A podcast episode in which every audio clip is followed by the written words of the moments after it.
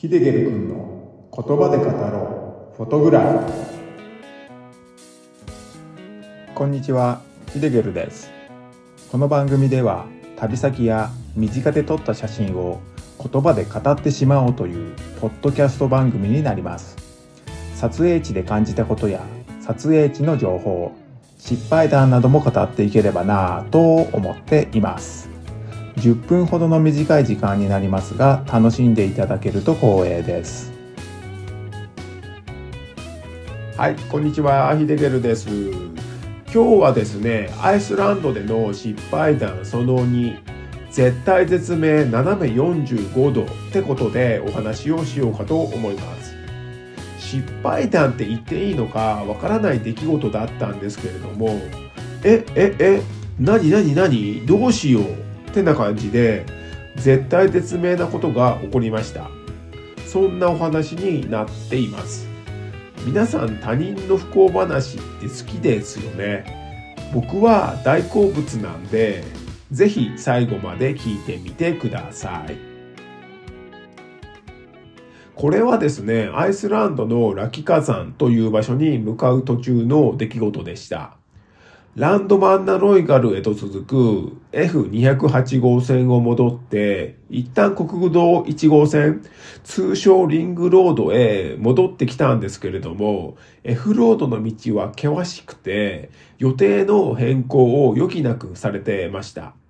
予定ではハイランドの奥へ車を走らせて、今日中にはハイランドを出る予定を立ててはいたんですけれども、予定を立てていた場所まで行って戻ってくるだけで1日以上かかってしまいそうだったんですよね。そこでハイランドの奥には行かずに国道1号線へ向かって戻っていったってことですね。国道1号線に出たタイミングで車を止めて次の目的地をどうするか決断を迫られていました。次の予定は、ここから東に車を走らせて、氷河地帯へ行く予定だったんですけれども、ハイランドの奥地へ行かなかったことで、今度は時間が余ってしまったんですよね。そこで時間に余裕があったら行ってみようと思っていたラキ火山が候補に上がりました。ですけれども、ラキ火山に行くには、また F ロードを走らなくてはいけないんですよね。そこまでの時間あるかなーって感じで、前日までのハイランド走行で予定を立てていた時間より大幅に遅れることは容易に想像ができましたからね。ですけれども、ラキ火山をすっ飛ばして次の予定地に向かうとなると時間を余してしまう。なら他の場所でどこかいい場所がないか、その場で探したんですけれども、なかなか良い場所は見つかりませんでした。ラキ火山には行きたかったんですけれども、ラキ火山の天気予報を見ると、雨の降る予報になっていたんですよね。ラキ火山に向かっても視界が悪かったら元も子もないというね考えも頭の中をよぎってました。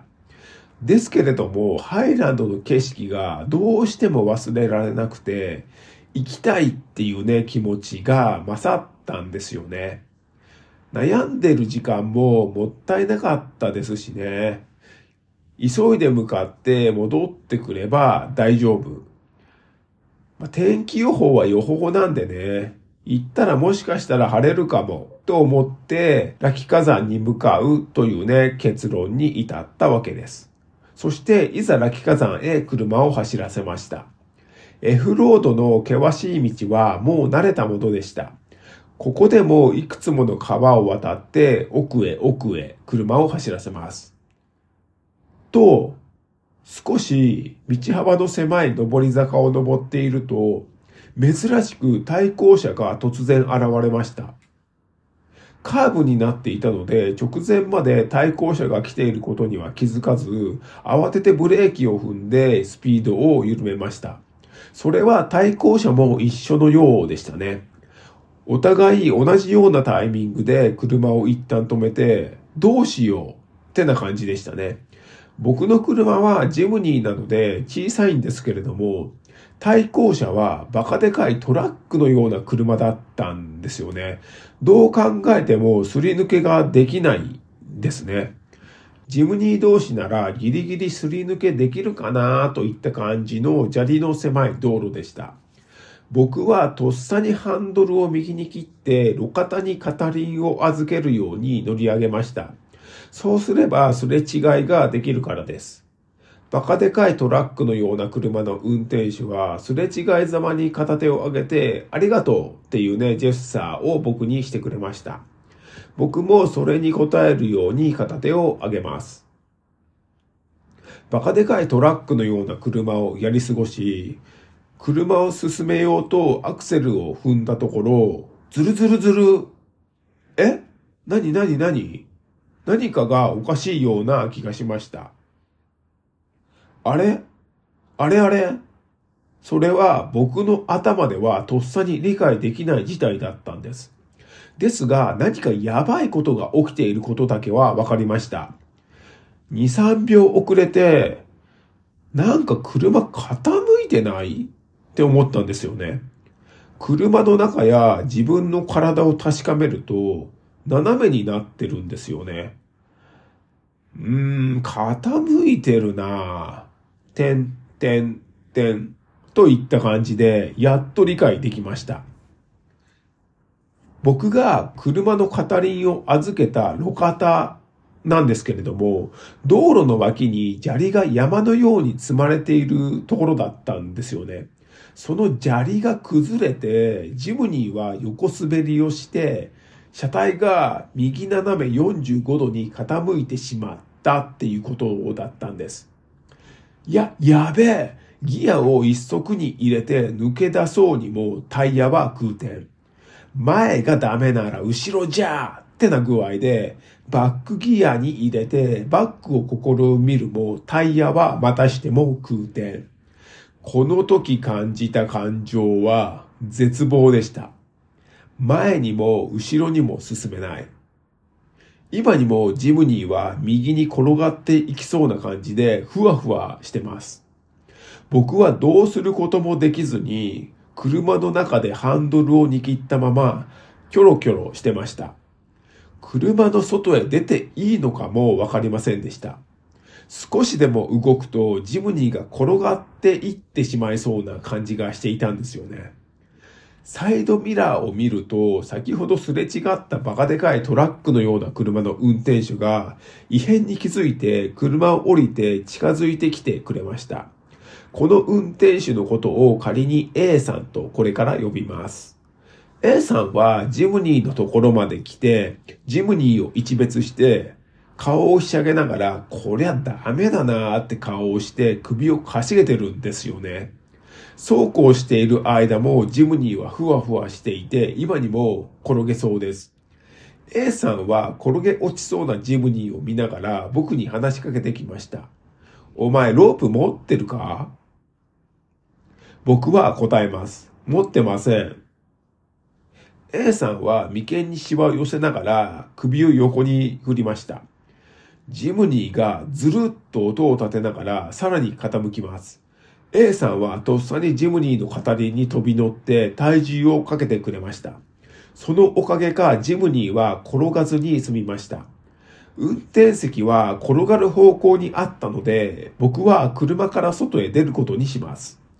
ジムニーの周りをじっくり観察したんですけれども、打つ手なしといった感じでしたね。タイヤの上に乗っている A さんが僕に変われと言ってきたので、A さんと変わって僕がタイヤの上に乗ってジムニーが転げないようにしました。A さんはちょっと待ってろと言って自分のバカでかい車に戻っていったんですよね。何か策があるのかなと思って A さんが車から降りてくるのを見ていたんですけれども A さんが車から出てきて手に持っていたものを見て僕は信じられない思いを抱いてました。A さんの手には一眼レフカメラが握られています。カメラを手にしているっていうことはそういうことだよな。なんて僕の頭の中には当たり前のことが浮かび上がっていました。そう、A さんはカメラを僕の方に構え、写真を撮り始めたんですよね。何枚も何枚も撮ってます。僕の周り、傾いたジムニーの周りを回りながら写真を撮ってます。僕は声を荒げました。おいおいおい、何やってんだよ。俺にも撮らせろよ。って。でも A さんは、お前はダメだ。そこから動くな。車が転がっちゃうだろそんなことを言いながら、まだ写真を撮ってるんですよね。僕は薄着で外へ出てきてしまったので、寒さで震え始めてました。この時の気温は2度ぐらいでしたかね。写真はいいから上着着させてって心の中で叫んだんですけれども、そんな僕にはお構いなしに A さんは写真を撮り続けています。どのくらいの時間が経ったかはわかりませんが、ほどなくして A さんは満足したのか自分の車へ戻っていきました。僕はこの時、もうなんなんだよ。俺にも撮らせろよって震えながら思ってましたね。A さんも A さんなら僕も僕ってことでした。A さんは再び車から出てきて僕に近寄ってきました。今度は何すんだろうって思って A さんの手を見ると、そこにはロープが握られていたんですよね。お前持ってるんかいって、僕は一人心の中で突っ込みを入れました。だってさっきロープ持ってるかって僕に聞いてきたよね。持ってないって言ったら、こりゃダメだみたいな顔をしたよね。あれは何だったのって感じだったんですけれども、A さんはこのロープで引っ張ってやるから、みたいなことを僕に色々説明してくれました。そのロープは今まで一度も使ったことがない新品のロープでしたね。A さんも初めてのことだったみたいで、試行錯誤しながら車と車をロープで繋いでくれました。ですが、ジムニーの傾きを見ると、ロープで引っ張っても、横滑りをして下へ落ちてしまう傾きでもあったんですよね。それは A さんも同じことを思っていたと感じています。でも、やるしかないんで、これから引っ張るぞといったタイミングで A さんは僕に一言を告げました。I hope. 僕は願ってるよってやめてくれよって思いましたが、これにかけるしか方法はなかったので、僕はとっさに笑顔で、me too って返してましたね。なんでしょうね。英語はほとんどできなくて、アイスランドについて以来、言葉の壁にぶち当たっていたんですけれども、この一言は不思議とスーッと理解できたんですよね。one, two, three 掛け声を合わせてアクセルを踏み込みました。バカでかいトラックのような A さんの車も同時にバックします。